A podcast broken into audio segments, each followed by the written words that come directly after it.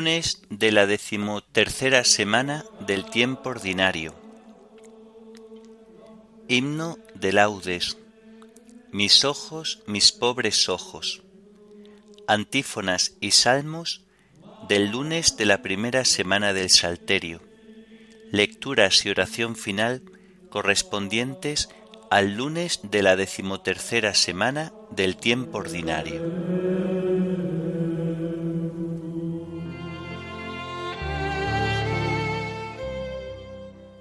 Señor, ábreme los labios, y mi boca proclamará tu alabanza. Entremos a la presencia del Señor dándole gracias. Entremos a la presencia del Señor dándole gracias.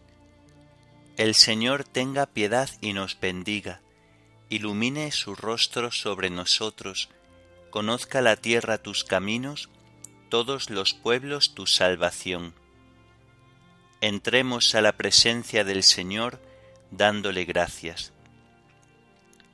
Oh Dios, que te alaben los pueblos, que todos los pueblos te alaben. Entremos a la presencia del Señor dándole gracias. Que canten de alegría las naciones, porque riges el mundo con justicia, riges los pueblos con rectitud y gobiernas las naciones de la tierra entremos a la presencia del Señor dándole gracias. Oh Dios, que te alaben los pueblos, que todos los pueblos te alaben.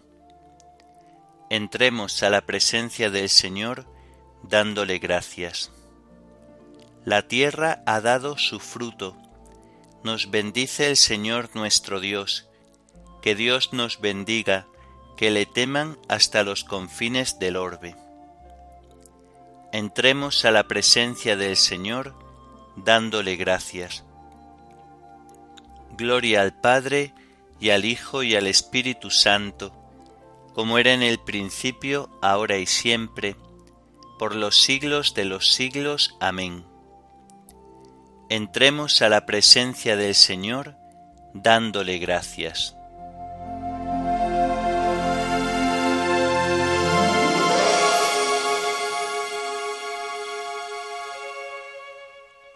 Mis ojos, mis pobres ojos, que acaban de despertar, los hiciste para ver, no sólo para llorar. Haz que sepa adivinar entre las sombras la luz, que nunca me ciegue el mal, ni olvide que existes tú. Que cuando llegue el dolor, que yo sé que llegará, no se me enturbie el amor, ni se me nuble la paz. Sostén ahora mi fe, pues cuando llegue a tu hogar, con mis ojos te veré, y mi llanto cesará. Amén.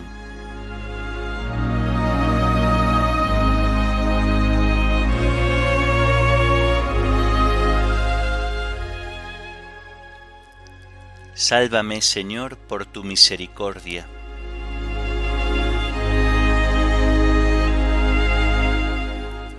Señor, no me corrijas con ira no me castigues con cólera.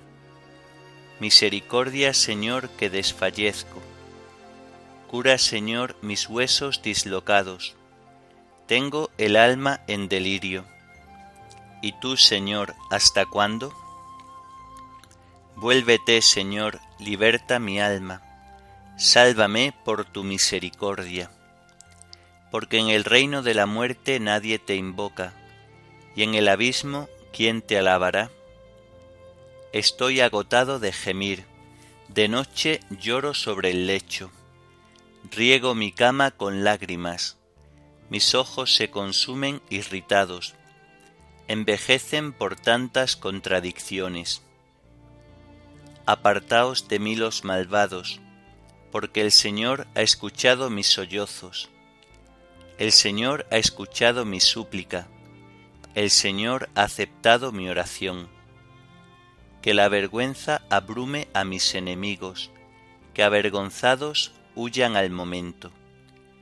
Gloria al Padre y al Hijo y al Espíritu Santo, como era en el principio, ahora y siempre, por los siglos de los siglos. Amén.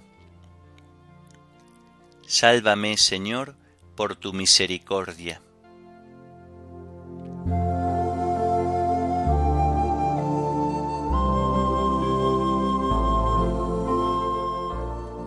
El Señor es el refugio del oprimido en los momentos de peligro.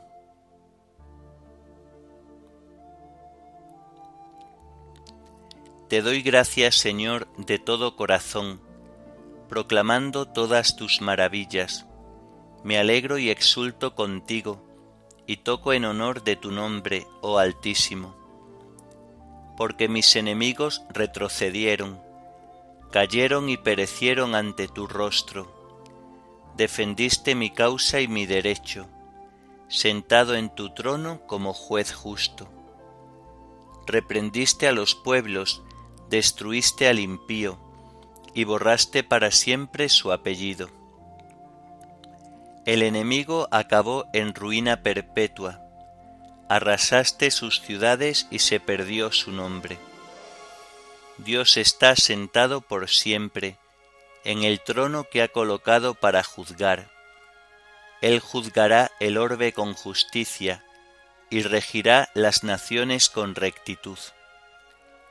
Él será refugio del oprimido, su refugio en los momentos de peligro. Confiarán en ti los que conocen tu nombre, porque no abandonas a los que te buscan. Gloria al Padre y al Hijo y al Espíritu Santo, como era en el principio, ahora y siempre, por los siglos de los siglos. Amén. El Señor es el refugio del oprimido en los momentos de peligro.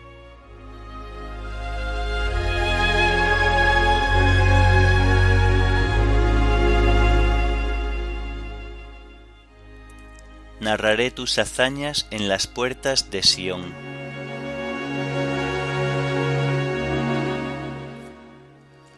Tañed en honor del Señor que reside en Sión, narrad sus hazañas a los pueblos, Él venga la sangre, Él recuerda, y no olvida los gritos de los humildes.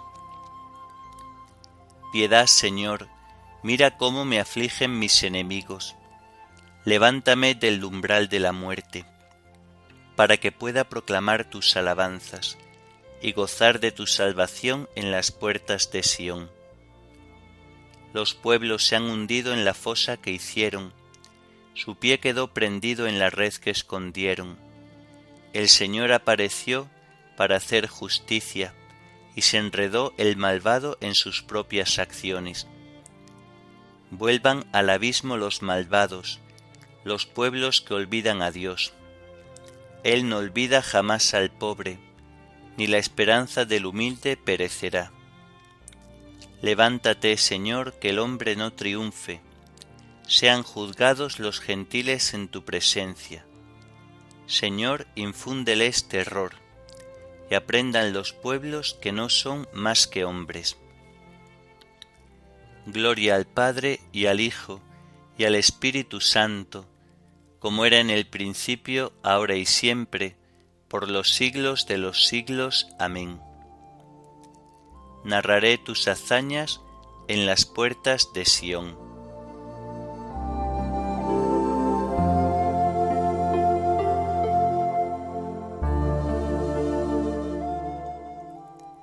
Enséñame a cumplir tu voluntad, Señor, y a guardarla de todo corazón.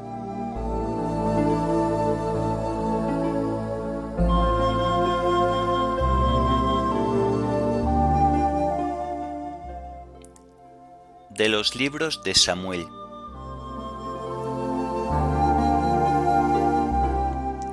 En aquellos días los filisteos entraron en combate con Israel. Los israelitas huyeron ante ellos, y muchos cayeron muertos en el monte Gelboé. los filisteos persiguieron de cerca a Saúl y sus hijos, e hirieron a Jonatán, Abinadab y Malquisuá, hijos de Saúl. Entonces cayó sobre Saúl el peso del combate. Los arqueros le dieron alcance y lo hirieron gravemente. Saúl dijo a su escudero, Saca la espada y atraviésame, no vayan a llegar esos incircuncisos y abusen de mí. Pero el escudero no quiso porque le entró pánico. Entonces Saúl tomó la espada y se dejó caer sobre ella. Al volver de su victoria sobre los amalecitas, David se detuvo dos días en Sicelag.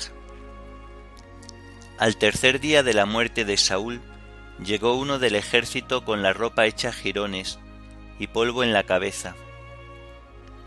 Cuando llegó cayó en tierra postrándose ante David. David le preguntó, ¿De dónde vienes? respondió, Me he escapado del campamento israelita. David dijo, ¿Qué ha ocurrido? Cuéntame.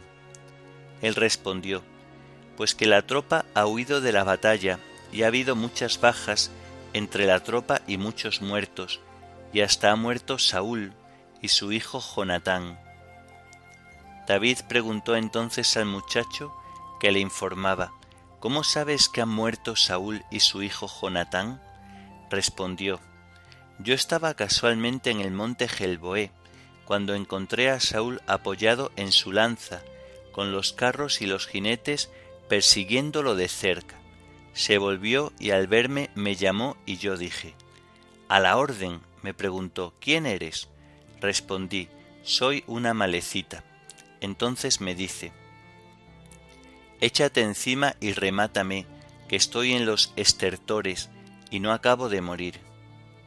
Me acerqué a él y lo rematé, porque vi que una vez caído no viviría. Luego le quité la diadema de la cabeza y el brazalete del brazo, y se los traigo aquí a mi señor. Entonces David agarró sus vestiduras y las rasgó, y sus acompañantes hicieron lo mismo. Hicieron duelo, lloraron y ayunaron hasta el atardecer por Saúl y por su hijo Jonatán, por el pueblo del Señor, por la casa de Israel, porque habían muerto a espada. David preguntó al que le había dado la noticia. ¿De dónde eres? respondió. Soy hijo de un emigrante amalecita. Entonces David le dijo, ¿Y cómo te atreviste a alzar la mano para matar al ungido del Señor? Llamó a uno de los oficiales y le ordenó, Acércate y mátalo. El oficial lo hirió y lo mató. Y David sentenció, Eres responsable de tu muerte, pues tu propia boca te acusó cuando dijiste, Yo he matado al ungido del Señor.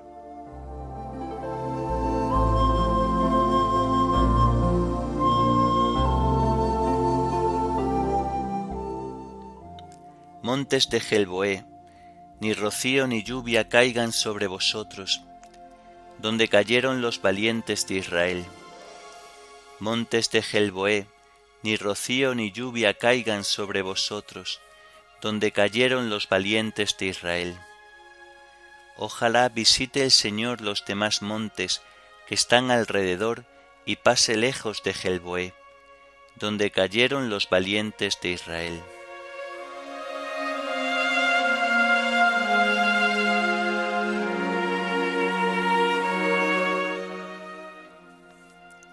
De los sermones de San Agustín Obispo.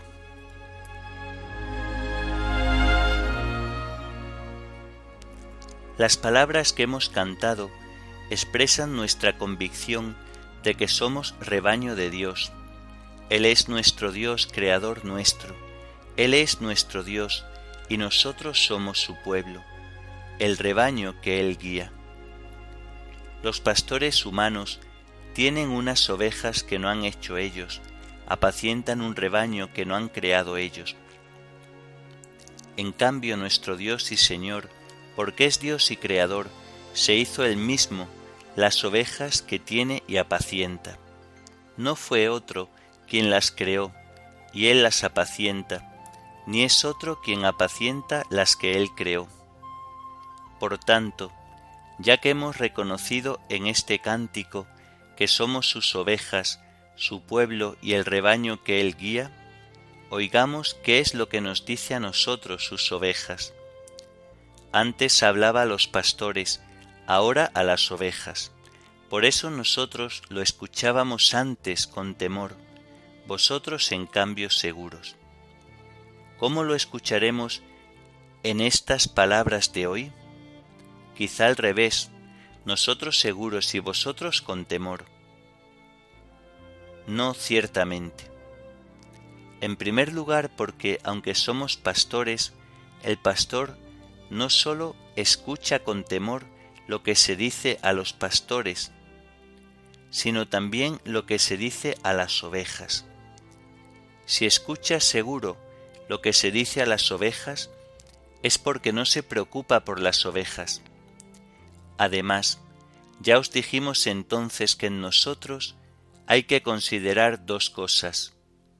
Una que somos cristianos, otra que somos guardianes. Nuestra condición de guardianes nos coloca entre los pastores con tal de que seamos buenos. Por nuestra condición de cristianos, somos ovejas igual que vosotros, por lo cual, tanto si el Señor habla a los pastores como si habla a las ovejas, tenemos que escuchar siempre con temor y con ánimo atento. Oigamos pues, hermanos, en qué reprende el Señor a las ovejas descarriadas y qué es lo que promete a sus ovejas. Y vosotros, dice, sois mis ovejas. En primer lugar, si consideramos, hermanos, qué gran felicidad es ser rebaño de Dios, experimentaremos una gran alegría, aun en medio de estas lágrimas y tribulaciones. Del mismo de quien se dice, Pastor de Israel, se dice también, no duerme ni reposa el guardián de Israel. Él vela pues sobre nosotros, tanto si estamos despiertos como dormidos. Por esto, si un rebaño humano está seguro bajo la vigilancia de un pastor humano, cuán grande no ha de ser nuestra seguridad teniendo a Dios por pastor, no sólo porque nos apacienta, sino también porque es nuestro Creador. Y a vosotras dice, mis ovejas, así dice el Señor Dios, voy a juzgar entre oveja y oveja, entre carnero y macho cabrío. ¿A qué vienen aquí los machos cabríos en el rebaño de Dios? En los mismos pastos, en las mismas fuentes andan mezclados los machos cabríos, destinados a la izquierda, con las ovejas destinadas a la derecha, y son tolerados los que luego serán separados. Con ellos se ejerce la paciencia de las ovejas a imitación de la paciencia de Dios. Él es quien separará después, unos a la izquierda, otros a la derecha.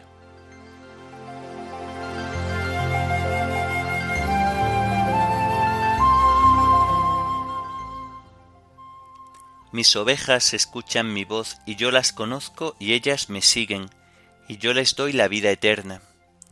No perecerán para siempre, y nadie las arrebatará de mi mano. Mis ovejas escuchan mi voz, y yo las conozco y ellas me siguen, y yo les doy la vida eterna. No perecerán para siempre, y nadie las arrebatará de mi mano. Yo mismo apacentaré mis ovejas, yo mismo las haré sestear. No perecerán para siempre, y nadie las arrebatará de mi mano.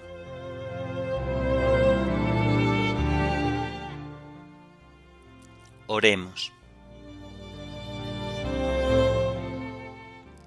Padre de bondad, que por la gracia de la adopción nos has hecho hijos de la luz, concédenos vivir fuera de las tinieblas del error y permanecer siempre en el esplendor de la verdad.